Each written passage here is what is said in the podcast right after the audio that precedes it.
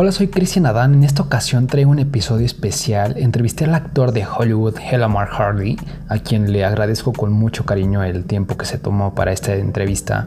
Él comparte una pasión por el fitness y la comedia y ha hecho un trabajo increíble al fusionar estas dos partes de su personalidad para entregar valor todos los días en sus redes sociales. Ha estado en películas como The Hunger Games y en esta entrevista nos comparte su trayectoria, su mindset y un par de recomendaciones si quieres entrenar y construir músculo para llevar al límite tu cuerpo. Sin más por el momento, los dejo para que disfruten esta charla y pues nada, espero que la disfruten. Awesome. Thank you for, for being here. Of course. So how how you been? How was your weekend? Uh-huh. My weekend was good. Um, I actually flew out to Arizona, so yeah, a lot of traveling, which can be disruptive. But I got to work out in, you know. Awesome. so we can get one, at least one. But all right. So yeah. Um, this interview is for letting people know about who is Mark Harley. Uh, you are a great actor. I've seen you in The Hunger Games and other movies like the Boyfriend, right? You were, uh, uh-huh. you were there. Awesome. so, tell us how you how you started your career a few years ago. Uh, with acting. Yeah. So with acting, um, well, I guess it started with the training. I got into acting in college and just started taking classes. Um, I couldn't really right. do it before, you know, in high school. Uh, uh-huh. It's hard to play football and act at the same time because of the time commitment. So started taking classes in college, liked it, got out and started doing uh, in my early 20s like improv classes and, and stand-up classes. So the whole time just kind of, you know, training to learn how to perform. And then I really started with like a sketch comedy group in LA that did videos. So, you know, you're basically acting on camera and getting practice in. Like nobody's getting paid, but we would show up and do very professional shoots because everybody in it was like, you know, a professional director or a professional actor, professional producer, and we would get together and just shoot on the weekends to put out quality content. So that gave me the practice. And then, you know, I wasn't really looking for an agent the whole time. And then, um, you know, only after doing that for years did I finally get representation. And my first, um, you know, movie came in like 2013. And then, yeah, since then, just, you know, been booking commercials and TV shows. And, you know, I'm on uh, Nickelodeon right now on a show called Side Hustle. And, um, awesome. yeah, mostly, mostly comedy, stuff like that. But, yeah. um, you know, I'm in the niche where like, because I've leaned into being muscular, yeah. Um, you know, there was a time when I would when I actually didn't want to look bigger and I would like, you know, only run and not lift weights at all to be more like 200 pounds. Yeah. And once I stopped doing that, I actually booked more, even though there's like there's fewer roles from larger muscular men. Um, yeah. If you're in that category, you have a better shot if you can also do comedy because not a lot of big guys, you know, have studied comedy. So I found that was an advantage for me. And you know, it helps with commercials and stuff like that because there's always like oh, yeah. something where you can be like, you know, the gladiator, the barbarian, or something. And a lot of commercials are humorous these days. So, yeah, you know, I've just found like that's kind of my path and, and my look. And, you know, I've gone through various iterations of my appearance, but, you know, being muscular and having long hair seems to be working for now. yeah. yeah. Actually, what what I think is very cool about your your character is uh-huh. the the big you look in uh-huh. the hair, man. You look like a, a big lion, you know. right. Yeah, it is something yeah. that I think is just um like I do get recognized now, not a lot, but I do, and I think part of it is like, you know, even if people don't really know it's me, they'll they'll, they'll be like your hair or something. You know, it's like it makes it more memorable, and and um and I like it too because it just kind of like, you know, I like cats. I like lions too. So it feels like it's an expression of, of, you know, that energy. I always like dreamed yeah. about owning a big cat when I was a kid, like a lion or a tiger or something like that. right. now I wouldn't do it, even if I could. I don't think awesome. that that's great. Um, what I what I realized that you are a person that has uh, great humor. Actually, every time I see your Insta stories, uh-huh. I I start to laugh out loud like a fucking crazy. Um, and when I when I saw your a video you a joke you made with with 50 Cent when where you throw ashes of your grandpas on yeah. people. Oh my god, that was crazy. How was that experience? How how everything got to the to the stage? Um, that's an interesting story in of itself too. Like that specific day that we did that, and even like how I got that job. I think it's a good little story to tell because, um, you know, I got that was a really cool summer where we shot all these episodes of TV for this show that 50 Cent hosted called 50 Central. Yeah. Um, that was in 20 so the summer of 2017. I was filming all that, and it was my first like big like months of work where every day I was doing acting. It was a really really a dream come true. Um, and working with 50 Cent was amazing. And that day in particular was actually really hard because I'm not super into pranks. Like pranks are stressful. You know, like I got the acting thing down. I'm not stressed out by like memorizing lines. It's a good challenge. And like, but I feel confident enough in my acting where it's not going to stress me out. When we would do pranks, like that was one of them where I'd go up to random people and pretend to spill the ashes. Like um, we actually did it for two different days, like in different locations. And the other day it was like we didn't have 50 cents, so he couldn't pop out and kind of like like tell people, oh, it's just a joke. So I'd have to reveal it. And it was like most people were like just kind of upset that they'd been messed with, you know? yeah. It's some I remember some guy was just trying to like eat this salad and I like got the you know, the ash in the salad and they tried to give him like a gift card at the end of it. He's like, just get away from me. Like it's my birthday. And like, you know, I was like, oh my God, I, you feel bad because you are messing yeah. with people. There's not like, if 50 Cent doesn't pop out, they, they might still be upset about it, you know? So yeah, I remember being really stressed out about it because also like, you just don't know what's going to happen. I had to approach a bunch yeah. of strangers and they're like, go, go to this person, go to that person. Um, I do. It's nice to hear that people think it's funny in the end because it was like one of the most stressful days. You know, um, yeah. also don't know how long it's going to last. The producer decides like how many people you should go up to. So it's like, all right, we, do we have enough people yet? Do we have enough reactions? And um, so, but you know, it was a big learning experience, and I learned that like out of all forms of comedy, I think doing pranks is the toughest. You know, yeah. um, and or at least the most stressful. But I, I got that job, you know, in part because five years prior to that, um, I had uh, submitted myself. Do you, do you know the show In Living Color where Jim Carrey got his start? Like it's a sketch comedy uh-huh. show. might be way too young for this, but like yeah. when I was like a little kid, In Living Color was like this edgy sketch comedy show, mostly with black actors from the Wayans brothers, and that's where some of these big actors like Jamie Foxx and yeah. Jim Carrey got their start. Yeah. They were remaking that in 2012 and of course they kind of need like the one like white guy you know so i was like submitting for that and i submitted like my mark Wahlberg and mitt romney and eminem and Yellow Wolf, like all these like you know awesome. they, they call like a utility player like i can do all these other yeah. people you might need like matt damon um, and i got really far in the process like the casting director loved me and, and they pushed me to you know audition in front of Keenen Ivory Wayans and kind of made it you know to this stage with a bunch of other people who went on to like be in SNL and stuff like that. And I didn't get the job. And I remember I was so devastated by it because I was like, you know, it kind of oh, teaches you a few lessons of like, yeah. if you get attached to something, like you can be really disappointed. So you always have to like, especially with acting, just, yeah. you know, put it out there and just be immediately okay with yourself not getting it the moment you submit. So I remember yeah. being really like sad about it, but the same casting director, you know, years later comes back and says, I have this new sketch comedy show that should be perfect for.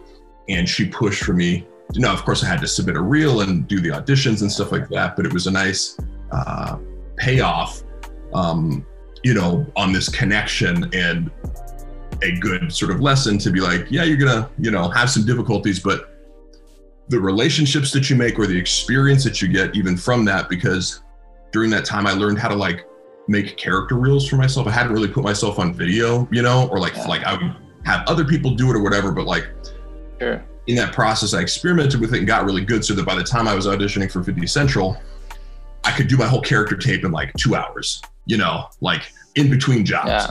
Um, oh, so yeah, that's how I ended up there. It was kind of a, a cool story because it's like, you know, like obviously I had to be able to do the skill, but it was like these, you know, just for I think any industry you meet these people and if you make a positive impression, even if you don't get that job or even if nothing comes of it immediately, you know, if you keep that relationship, you yeah. know, with somebody because you like them and you know they're good at their job and they recognize your talent, you know, things will often come about in the future. So don't burn bridges.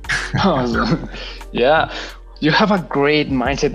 You know, actually a lot of people that comes to to this type of trouble where they are rejected, they leave that and try other things. But you you work hard to get the job done and be the people be the the person you are right now and i don't know you have a, a great mindset since what i know about you like knowing right now about you right now. And that's interesting you know? And connected to the fitness it's some kind of tricks you know that where you have to be clear about what you want to reach and goals about life and you know?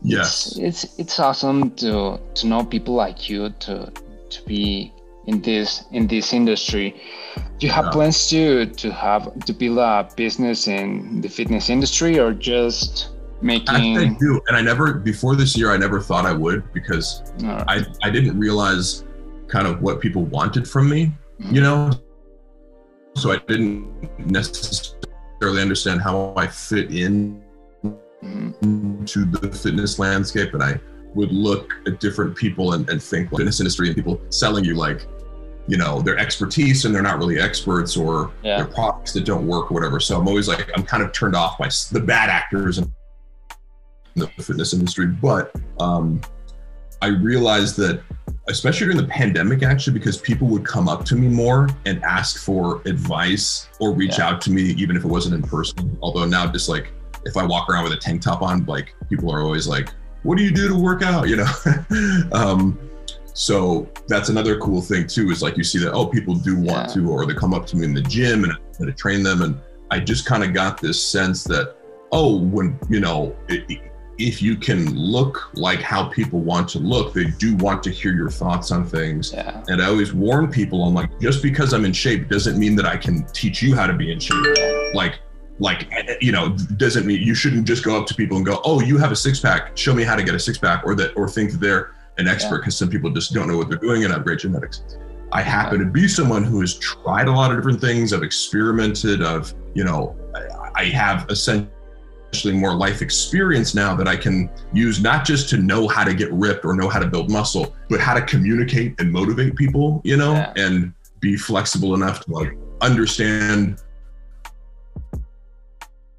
what might work for their life. And yeah. I think I'm realizing was that um, I, I first got certified as a trainer like right out of college and I didn't like doing it because I was working at a commercial gym and they take all the yeah. money, you know, like you're getting the client will pay a hundred bucks, you only get 20 and you have to work these odd hours to and like it's people they give you and you have to sell them and like I just didn't like the way that it felt because it's like a sales job. What I like now is people look to me and I get to kind of pick who I train and make sure it's a right fit. Because when it is a right fit, um, yeah. it's very enjoyable, you know, to to both yeah. coach somebody and see them get results. So actually, I would, yeah. you know, to answer your question directly, in the next year, I would like to start doing workout programs and, you know, even awesome. just filming myself work out more to, to get my ideas across to people because, yeah, I just didn't realize that people were interested because you take it for granted, even though I have all this experience, I, I kind of take it for granted and think, oh, well, anybody else who's ever lifted knows what I know. I don't know everything, but there are a lot of people out there who are starting, you know, yeah. from a lower place who appreciate even me explaining some of the basics. So um, awesome. that's what I, I, try to give a little bit in my Haters Will Say podcast, you know, try to like give just little bits of advice that I would like to hear when I was younger. So, you know. Right. Right. it's awesome. So, how do you be, become to be that muscle size? How did it became the reality? Because well, yesterday I comment on a post where yeah. I barely can bench one 180, and you, uh-huh. yeah, and you you were like, well, I yeah, I used to be, yeah. I'll, give you the broad trajectory, yeah. um, which is you know when I was about, you know, I always did like, I probably first lifted a weight when I was like 14 and I was on the swim team at the time, like the summer before my freshman year of high school. So I was always like doing X and swimming's a hard exercise. So I was like lean but skinny and probably like 100 and, you know, 60 pounds, let's say. Um, and on my off days from swimming, I remember going into the YMCA and just kind of like trying all the machines. Like if I would just go and like do all the machines without any rhyme or reason and just kind of like, you know, play around, but I realized I enjoyed it. Um, but I remember, you know, so that was like when I was 14 and then I went and played football. And of course with football, like in the off season, they encourage you to do lifting weights. And I just was always like more into it or more interested in getting bigger. Like I, I was getting the bodybuilding magazines and like looked yeah. up to the muscular guys and kind of always like wrestling. And like I think a lot of guys my age or, you know, um, your age as well, we have these like male role models that are like big and muscular. Now, we don't necessarily know they're all on massive amounts of steroids at the time, but it at least puts this idea like, oh, this is what the human body is capable of. Um, yeah. And I just thought that was cool to like change yourself like that. So I just, it was a slow process because I trained a lot and I made a lot of mistakes, you know, like mainly doing too much. I think is like, you don't realize, like, you don't need to do like legs for two hours and, you yeah. know, like do 50 sets of chest, you know. So yeah. a lot of the trial and error, which I think people should go through, is like seeing what it's like to do too much and that it's not necessarily helpful. And you know that you really have to like eat a ton. But I, I'll just say this: you said 180 on incline. I remember very specifically like the time when I was 170 pounds, I could bench 170. And I was very proud of like benching my own body weight, which is not yeah. good. 170 pounds, but I was like a sophomore in high school. Um, yeah. And so by the time I was a senior, I got up to like 220. So I was like 17 and 220 just from like eating and lifting and, and, you know, doing all this. I, the, so I think I got up to like 230 naturally by the time I was like I finished my freshman year of college and I was playing football. Yeah. Uh, I did a few anabolic cycles in college. And again, also this like, you know, I researched, but still like looking back, I'm like, I still was like doing it all wrong and taking the wrong, you know, for my first time, like taking DECA and D-bol and te- just like taking too much stuff where if I was advising somebody now, I would, I would, you know, first of all, I would say if you're 19, you don't need any of this stuff at all. Yeah. Um, and you should wait till at least, you know, you max out your natural potential over the course of like, let's say five years. You know what I mean? I just think that people always want that quick fix. And, um, you know, I could have kept growing probably, you know, I've probably gotten the same results just like on a longer timeline. You know, rather than like a few months, you could get that in a year or something like that. But, yeah. um, after college, only in the last, like I, so I did that naturally for, I trained naturally for over a decade, you know, from the point where I graduated college or stopped playing football until like I was 35. And then I just started doing, you know, TRT and experimenting with that. I know that's not specifically you're asking what the question is, but like I just always convey, like if I look big and people think that I'm on a bunch of steroids, that's really not the case and I've also yeah. known people like you know people will always lie about it, but like I'll just say I've known people who take ten times more than I do, and, and you would never know it because either they don't work hard or they don't have the genetics or they don't have the diet you know um, there's many factors that go into somebody yeah. being large for me i've always just focused on intensity you know and right. i think that's something that is very paramount like you don't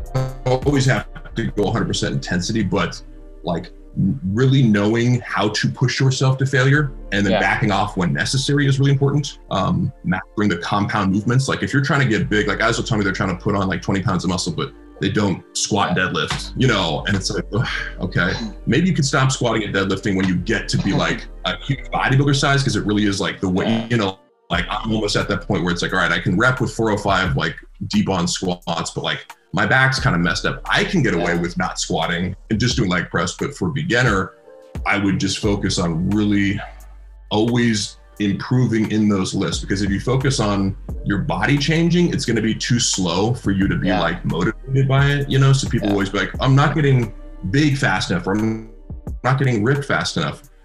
So my response to that is you got to focus on the numbers, focus on the calories, focus on your weight, focus on yeah. how much weight you're Resting. you're moving and improve that by one. Yes. Yeah. It, so it has to be this very incremental progress because especially like it's going to happen automatically when you're when you're new. It's going to happen really quickly, and you can go up five pounds a week on your bench. Eventually, it's going to slow down, so you have to take different approaches. But ultimately, that's still your goal: is to either like add a little bit of weight, add one rep, add one more yeah. set, decrease the rest, add one more day of training. You know, but you have to be smart about it because somebody, you know, I've made the mistake of like go, okay, I'm gonna hit it. You know, it's January coming up. Like I'm gonna work out every single day, and that's cool, but you can't keep that up forever, right? So you yeah. have to find this medium where like you're progressing over years, not just like going all out for a month and then injuring yourself and taking two months off and then you know um, then you won't make any long-term progress. The biggest thing about you know long-term progress is trying to avoid injuries or now when i get injured because i do have like a back issue now the younger me would say i'm going to take the whole week off. Me yeah. now as I'm gonna try to train whatever I can just to keep going to the gym and find so you know but I think everybody can find stuff that they enjoy. It's just you know because if you don't you're not going to push through something you don't enjoy just to um, you know just to get big like yeah. it's just not going to happen quickly enough yeah i know. know so right. So now your your scheme of training, you know, you train three days a week, four, five days a week. Um, it varies. So, like, right now, I've been actually doing a more bodybuilding style of training, like hitting, like, okay. you know, just chest or just back. Um, but here I'll go. So I'll go through, but that like depends on certain scenarios because I'm All like. Right I'm working out, like I work out with one of my clients that I train. Like he likes to have me work out with him, and he's kind of likes this split. So I end up doing that. But then on top of that, I also work out with Brendan and Chappelle, and their time is more limited and their days are more limited. So I try to fit like more into, you know, yeah. um, like the time that we have together. Yeah. Some, so I'll just say like some approaches that I prefer.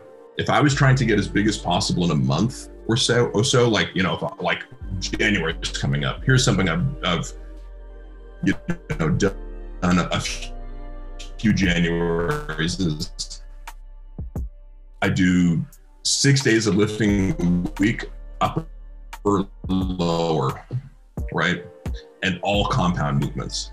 So you're yeah. hitting like your body, basically your whole body, three times a week.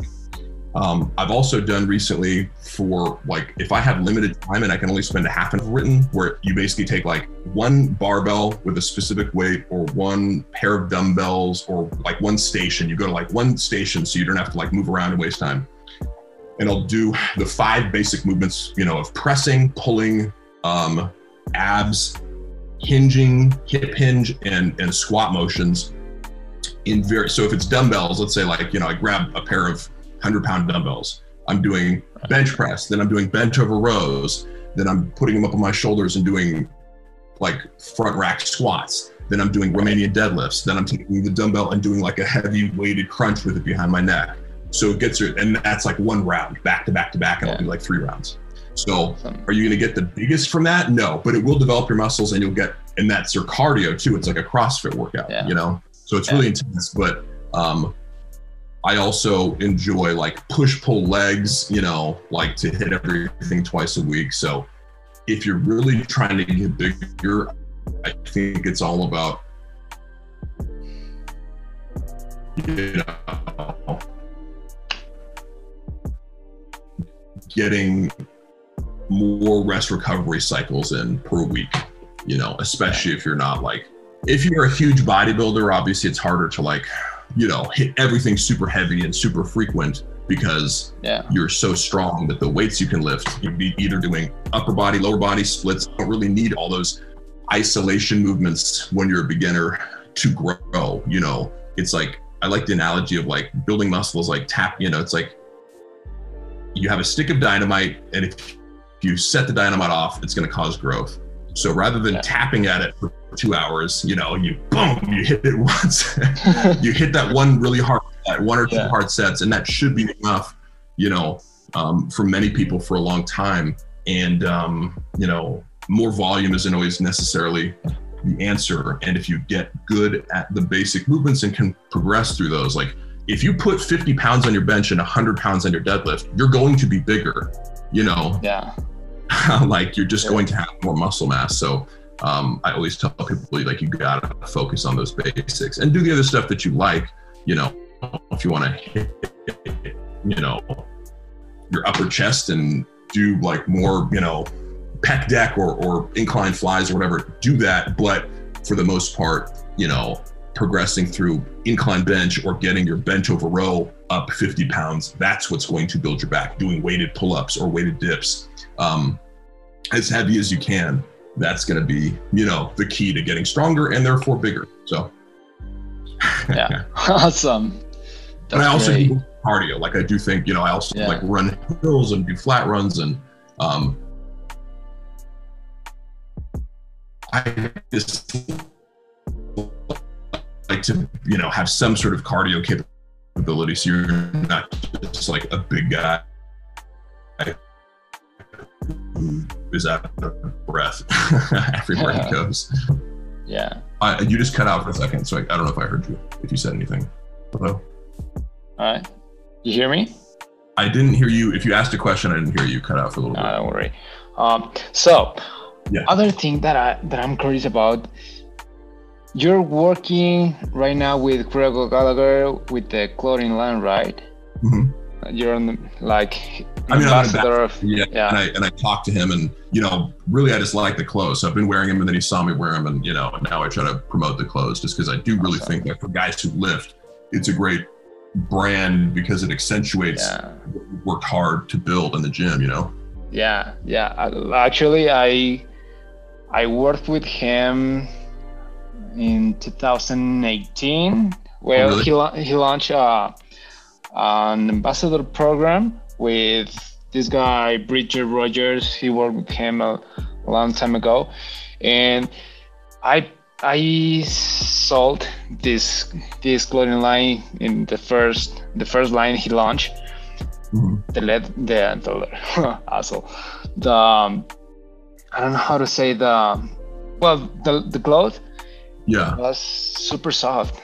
It's yes. actually super soft and it fits well your your size. You know it it's it res- results your your your shape. It, it's, it's awesome. Yeah. Yeah, no, I agree, and that's that's the main thing. Is like it, it it's it feels really nice on your body. Yeah. And then it fits your body in a way where like it's just made to accentuate like if you're trying to build your shoulders and have a small waist like a lot of yeah. t-shirts if you get an, an, extra large like i wear like it'll just be blockier in the stomach like it'll fit your shoulders but then it'll come down like yeah. this so like a lot of things just don't taper and kind of sit on your body in a certain way but i always get compliments on it and because it's not like too flashy like i don't wear like super flashy clothes with logos and all this stuff it's just you can pair with like you work out with it or you can go out to dinner with it so you know i think it's a really interesting like i you know i'm a big fan of him and his brand because he you know it's like a total package thing where he gives you the programs yeah. and it's like it's meant to be like hey if you're a busy guy and you don't want to make like working out your entire life here's you know a three day a week program and here's how you can get ripped without like putting your meals in Tupperware every yeah. And then, you know, here's the clothes that you can wear on top of that. You know, when you when when you get the body you want, here's what's going to make you look the best. So I think that's a really cool vision that he's executed. You know, yeah. that combines all aspects of your life. So. Yeah, you're having a workout together, right?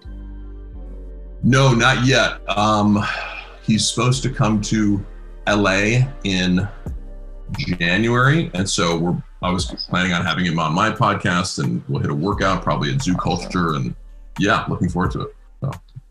Yeah, I, I I was I was listening your your podcast. I actually on the chapter 3 uh-huh. That's awesome, man. How the the idea came to your head to get love of the haters? That's actually crazy. You know how everything yeah. happened.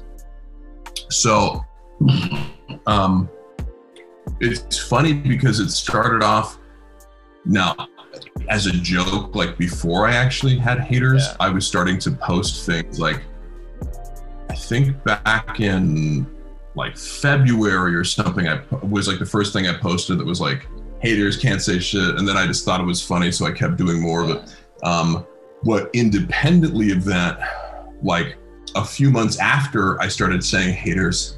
Now, of course, everybody's had haters. Like you know, I've, yeah. I, I, like I've you know people will randomly like come at me online because of how i look or if i'm if you're debating politics like i'm used yeah. to handling myself on the internet and you know i'm good at sort of like holding a mirror up to people and and saying like hey this is how you're coming at me and it seems to indicate something else. Like this isn't about me it's about like you know whatever you're upset about or whatever. And i always like kind of you know yeah.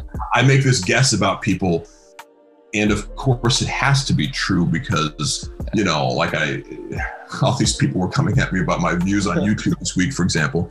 And like this you know because they're like it's also like you know i was going to set up I, the moment i went on the fighter and the kid they have this whole subreddit that's like devoted to like shitting on brendan schaub and and everybody on the show and it's just like it's a weird thing that it's like the whole reddit is devoted to like watching a show that they claim to not like and so anybody who pops up in that world instantly, like the moment I went on there, like the next day, like all these people were on my YouTube channel that like I didn't even have any videos on. It was just like, or I had like like acting reels or audition tapes, and they were like, "This is the yeah. worst acting ever! Oh my god, you're so cringe!" And it's like, you know, it was like, oh, like, like I know how to handle myself, but it's also like it's not worth it to like if nobody's on my YouTube channel, I'm not gonna yeah. like there. So it'll block people there, and it's like, but if you go on my Instagram, then I can like post you for content and make yeah. fun of you so people are watching. So it's maybe more worthwhile there. But um, like when people, there's people who will comment every week, like on my YouTube channel, like, you know, yeah. about how I'm a failed actor and my views aren't high enough. And it's like, you know, three, yeah. three episodes in telling me that like my podcast failed. Um, and we'll just keep coming back. And it's like, what you'll always notice with anybody, and it's a good general lesson, is like, you know, people will say, nobody's hating on you who's doing better than you. And it's true. Um, yeah. You're never going to find some big YouTuber coming to your page to tell you your views aren't high enough. It's always somebody who has an anonymous account with no views or like, you know, they'll have had their account for 10 years. That's just on YouTube. Like, not everybody uses it for that, but it's like, you just notice it's not anybody who knows what they're talking about. It's not not somebody yeah. who's ever actually done a podcast. It's not actually somebody who's bigger than you, who does anything yeah. better than you. And like, I guess it's funny because it's worth it to because I feel like I have more experience breaking down the psychology of people who do that. And you know, you do notice these patterns. And so I'm kind of putting myself out there to say, like, bring it on, like, you know, whatever you want. And I'm going to then look at you oh, you have an anonymous profile with no videos, weird, crazy. Yeah. You know, yeah. if you're if you're more successful than me or you're doing anything, I'll, I'll tell people post one single accomplishment that you've ever done. You know, sure. and they often will not be able to say anything. One guy I was going back and forth with said like, "Oh, I have a soccer scholarship and also a scholarship for the like jazz choir at my college," and I'm like, "It's it was a lie because I'm like, no, you don't like." you don't have scholarships for both. Either you're a Division One athlete with a scholarship, yeah. or it's for a choir. But you know, like he was basically saying, like he might do these things in college, but they have to like throw in this lie, like I'm on scholarship. It's like, but you're not because you can't tell me what college you're going to because it's you know maybe a division three college and, and i played division three football and i know that it's like yeah. you don't have scholarships you play but it's not a scholarship so I just found that people they always need to exaggerate or lie, for example. So people will be like, "Yeah, that's why you're 45," and I'm like, "But I'm not 45." Like, so that doesn't, you know, like. if you tell me I'm 50 or whatever, or you know, if you tell me I'm a failed actor as like, you know, my commercial is playing on TV, and I don't have some huge like, you know, attachment to being like making millions at acting, but it's like I do get acting work, and yeah. the people who are criticizing me being a failed actor have never tried acting. You know, they've never booked a job at acting, so that's just the pattern I want to show everybody that it's like if people are going out of their way to come at you, these people like they may even feel like their criticism is legitimate and warranted. I think in their brain, it, what's going on is they're like, I'm just pointing out the obvious truth. Like, I'm just calling it like it is. And they don't realize that, like, that's a result of a very negative mind state, you know, yeah. because when you're really happy, do you want to go shit on people or do you want to bring people up? Like, when you're in yeah. a genuine good mood, you want to uplift people because you feel uplifted. And I know personally, you know, when I feel depressed or hopeless or, or these various times in my life when I have been mentally down in the dumps, that makes me want to do that. So I know I've been there and maybe I have more restraint because I like yeah. I'd be embarrassed to act that way online and just go to a stranger's page and like shit on them like that because I would I would catch myself. But I know where the instinct comes from. And it's yeah. because you are not happy with something about your life. And I will just continue to repeat that because I think people will take it personally like when when you get criticized anonymously online with yeah. something that somebody would never say to your face. I mean, come on. And, and I'm not just saying that because I'm big, but like, or, you know, like, like I, people will be like, "Oh, you trying to fight me?" It's like, no, no, no. That has nothing to do with it. You're just too scared to be rude to another human in person. You know, yeah. as like as you should be. You should feel uncomfortable looking somebody in the eye and just saying like, "You're fat and ugly." You know, like that would be like, you know, if you just went up to somebody in the grocery store and did that, it'd be very weird. Yeah. You know what I mean? Yeah. And like this person must be mentally ill or something. Yeah. Like that that's what mentally ill people do. Like, you know, homeless people in the street coming up and like just shouting negative things at you. That's basically their behavior online. But they feel like because there's a sort of culture of that where yeah. it's more accepted, they can live in denial about what's really going on. But um you know, and again, because I'm just I'm old, maybe it would have affected me more when I was younger.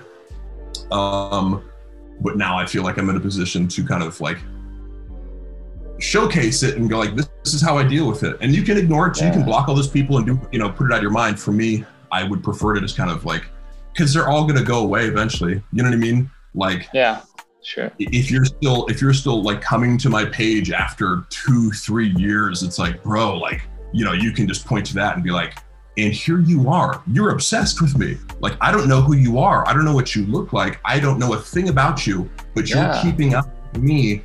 You know what I look like, what my name is, what my voice sounds like. You listen to the things I say. You know the details of my life, and you're a stranger to me.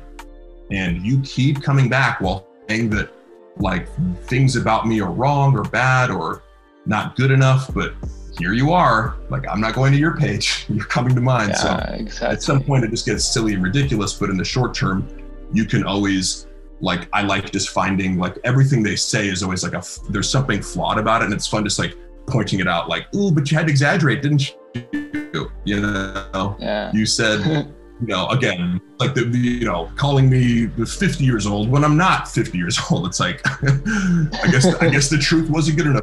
That I have like, you know, Botox and lip fillers when I don't. And it's like, I'd admit it if I do, but like, you have to make something up and yeah. that's going to hurt me. Like, you know, and so I always tell people it's like, you can see how your perception of reality is distorted. If you think that I have Botox and lip fillers in my face and that it's some big secret that you're exposing based on zero evidence, what does that say about the rest of your perspective? That you will just say things to make yourself feel better that have no grounding in reality. Therefore, I can completely dismiss everything you say. yeah. Um, exactly. So that's awesome. my perspective on haters. no, and I'm agree with you. Actually, I I've heard a lot of people talking about this thing, and they say the same thing. You know, how how the hell you can you can talk shit about people that you don't know you know? Yeah. you only know what you see on social media. You can't make a conclusion about how that people is. Right. And that that's interesting. Actually i i i watch uh, a documental where actually greg was featuring. It's called public figure. They talk about this illness that social media take places on the, the mind of people that are addicted to use the instagram to take a look on the the not the um, notifications all the time. And they are they are just drive into this depression because have the life that like Mark Harley has or Greg or someone else they are like yeah. fuck I want to be like these people but I'm placed here and I don't want to be here. I want to be like them. And you know I just I just drop bad comments and fuck off. They disconnect about yeah. their reality and right. It's just a basic right? Like you feel bad and therefore you want to take somebody else down and you can but you can explain that to them and they'll still be in denial about it except for some people i've actually encountered yeah. like you know a, just engaging with them like let's say three or four of them will like they'll catch themselves and be like you know what you're right like I, i'm like mad about where i'm at in life or I don't know why I do this and I need to stop. Like they'll have this moment of realization. I think all haters could have that moment of realization, except a lot of them just aren't like ready for that. They're not mature enough. They're not intelligent enough, whatever it is. But I know that's inside of all of them. And I think like if they're honest with themselves, when they get older, they'll be able to look back and be ashamed or realize that was the wrong way to go about things and, you know, it, it's maybe hard to have that realization at first, but it's exactly what you described. Instagram yeah. can be very toxic because the whole thing is designed to make you feel like your life isn't as good as other people. yeah. And I happen to get a lot of, I don't think I need validation from Instagram, but I do get a lot of it likes and messages. And, but also it's like, you know, the real f- most fun thing for me is making these little comedy sketches because it's like, it's a creative thing that I was there and I helped come up with and do it. And I got to do it with my friends and then I got to share with you and got to make people laugh. Like, so it's like, I would rather post a sketch than like me, you know, posing shirtless and telling people, telling people, you know, having people tell me I look hot. Like, I like to look good, but that's not the validation. I like to be rewarded for Hmm. coming up with creative stuff, which I do with the sketches. Um, and also like reposting memes because it kind of feels like sharing something. It's like passing on something funny that, you know, it's yeah. not mine. I make them, but like I like that people can come to my page and have a laugh. Like, and it just yeah. takes me a few minutes a day to like repost some of these things. And, you know, it's just that spirit of like, I got it and gave it to you and you can pass it on to somebody else. And, you know, we share in this mutual sense of humor. That feels good to me, and I'm glad that I I have that. But you know, hopefully, if I didn't have that uh, reason to be on social media to promote other things, or that I wasn't being constructive with it, I hope that I would not be on it. You know, and maybe some people really should think about that if it's affecting you, you know, negatively. But it's hard because they make it you know they design it to be as addicting as possible so i have sympathy for people you know yeah. as well that's that's what make that's what makes you uh, another kind of, of person. And and I'm a, I'm grateful for knowing people like you man. And well I I just want to congratulate you because you make a combination of the fitness and something that you love that it's comedy and you made sketches at, at the gym. And that makes people forget about the, the pandemic out there, the the bad times they're going through, and to have people in on Instagram that take the time to make sketches on the gym and promote a mindset where people are more open to to talk and observe that the reality is not what they they think. It's something else you know? And i just want to say thank you for sharing um, minutes to love and memes all the time uh, i really say thank you for for having that you're very uh, welcome the, starting point. I'm glad you appreciate it. it feels nice to be uh, appreciated and, and recognized for that because yes, I also do think comedy is very important to help yeah. people get a mental break because you know again we can even beyond just like suffering in our personal lives a lot of the the, the media that we take in on your phone even for example is like yeah. you know i try to like not look at news because that can be in everything's covid covid covid like illness yeah. death destruction murder you know yeah. you're inundated with so many negative things that like you don't actually have to worry you know you don't you shouldn't be worrying about death in another part of the country like if you're already stressed out you shouldn't bring that on but people like compulsively do it and so i do think you need to balance like yeah. to take your mind off of that kind of stuff. Yeah. And, and levity yeah, is one of the best ways to do that to just like give your brain a break for a few minutes um you know and, and experience something positive that we can see the lighter side you know the irony um you know that we don't have to dwell in suffering all the time, which, you know, is the profit model of a lot of news media. you know, yeah. they want you to dwell in these negative emotions as much and refresh and refresh and look for yeah. them, you know, be scared, be angry, be divided, you know, that's how they make money ultimately, right? Yeah. Have negative emotions. There's just not as much money in positive emotions. Yeah. so awesome. Thank you, Mark. Hope you enjoyed this this interview. Hope you felt uh, comfortable. Yeah. I'm sorry because I, I wish my English were more fluid, uh, but I'm just practicing. I great. I mean, it was only like I, I, think, you know, although you might have had to stop and think of some words that you needed, there was no communication barrier to me, at least, yeah. um, because you you know enough to to express yourself, even if you didn't have the exact word you wanted at that moment. So oh, awesome. Thank you so much, Mark. All right. We'll talk soon, okay? Sure. Thank you. Goodbye.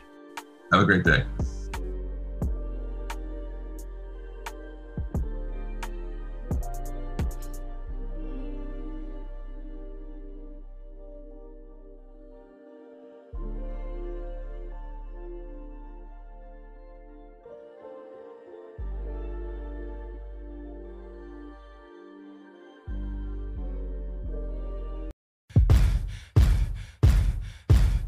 Cristian Adán, tengo una meta, ayudar a transformar la vida de millones de personas. Mis circunstancias me llevaron a descubrir los conocimientos exactos para lograr lo que todos quieren. Amo lo que hago, me apasiona. Trato de usar las palabras adecuadas para expresar eso que esperas a lograr el físico de tu sueño, que es efímero, intangible y que no logramos materializar.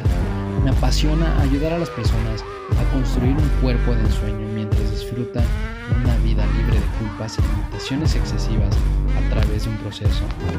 Y todo mi desmadre gira en torno a los hábitos y creencias de figuras legendarias de la vida antigua y la vida moderna. La vida se va en un instante, el mismo tiempo que te toma decidir cambiar tu cuerpo. Recuerda que vas a morir. Honra tu destino, diseñalo, ámalo